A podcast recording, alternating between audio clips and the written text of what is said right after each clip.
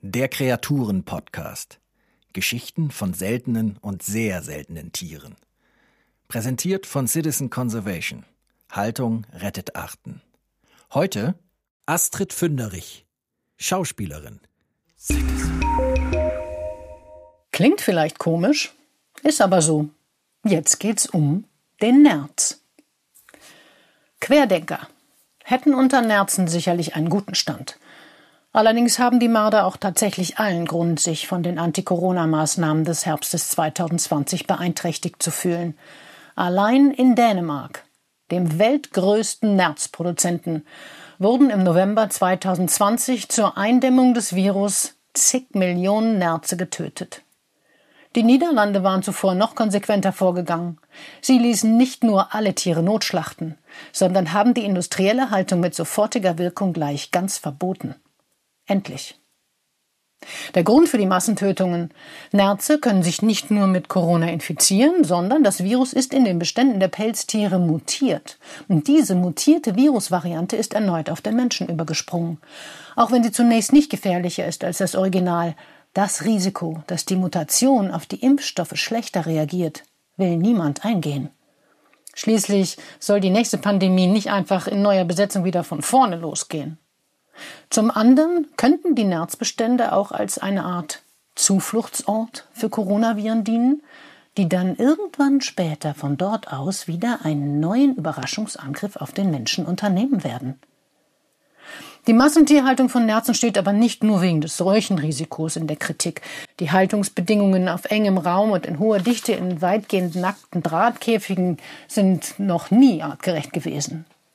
Auch werden häufig Selbstverstümmelungen beobachtet, die Tötung der eigenen Jungtiere.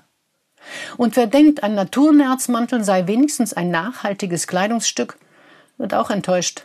Die Ökobilanz des vor allem in Ostasien sehr beliebten Nerzpelzes fällt deprimierend aus. Hohe Stickstoffdioxidemissionen, Gülleprobleme, großer Wasserverbrauch. Insgesamt ist Nerz fünfmal klimaschädlicher als Wolle? Dass die kommerzielle Nerzzucht auf dem Kontinent nach der Pandemie noch eine Zukunft hat, möchte ich nicht hoffen. Ein anderes Nerzproblem kann man nicht nur den Farmen vorwerfen, sondern auch deren Gegnern. Mit ebenfalls fatalen Konsequenzen brechen seit Jahrzehnten Gruppen von Tierbefreiern in Pelztierfarmen ein und lassen die Nerze einfach frei. Doch bei der auf den Farmen gezüchteten Art handelt es sich nicht um den einheimischen, europäischen, sondern um den amerikanischen Nerz. Dessen Fell ist wertvoller. Zusammen mit immer mal wieder geflüchteten Tieren bilden diese in vielen europäischen Ländern inzwischen eine florierende Population. Der amerikanische Nerz ist größer, robuster, anpassungsfähiger als sein europäischer Verwandter.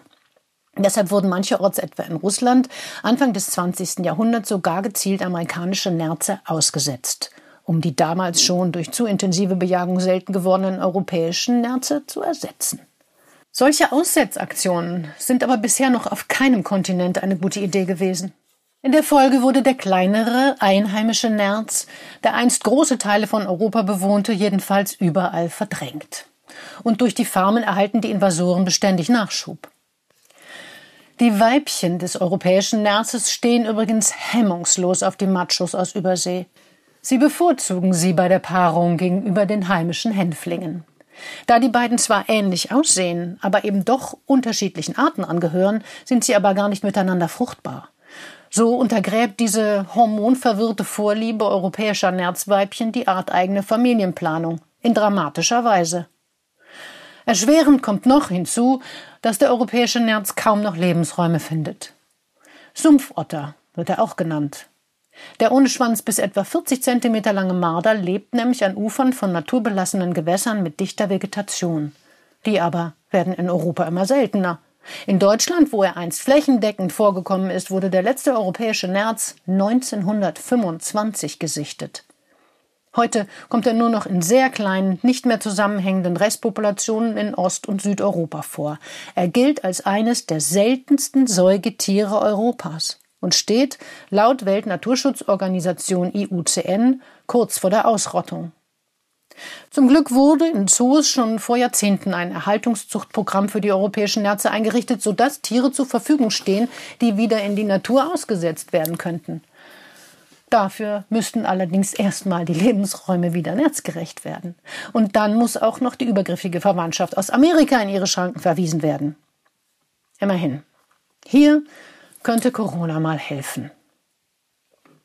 Nerze, Viren, Menschen, das ist eine ziemlich vertrackte Geschichte. Während Rechtspopulisten und die Boulevardpresse in Sachen Corona gegen die bösen Chinesen wegen ihrer ja auch tatsächlich kritikwürdigen Tiermärkte hetzen, haben wir in Europa mit unseren Pelztierfarmen eine nicht minder wirkungsvolle Virenbrutstätte geschaffen. Donald Trump könnte vom dänischen statt vom chinesischen Virus twittern. Das allerdings nicht vom europäischen, sondern vom amerikanischen Nerz stammt, der einst in Russland ausgesetzt wurde und in ganz Europa gezüchtet wird zur Gewinnung von Pelzen, hauptsächlich für den Markt in China, Japan und Südkorea. Globalisierung in a nutshell, sozusagen. Danke fürs Zuhören. Das war ein Podcast von Citizen Conservation. Haltung rettet Arten eine Initiative zum Aufbau koordinierter Erhaltungszuchten gegen das Artensterben. Text Heiko Werning. Citizen Conservation finden Sie auch auf Facebook, Instagram, Twitter und YouTube oder unter www.citizen-conservation.org. Citizen.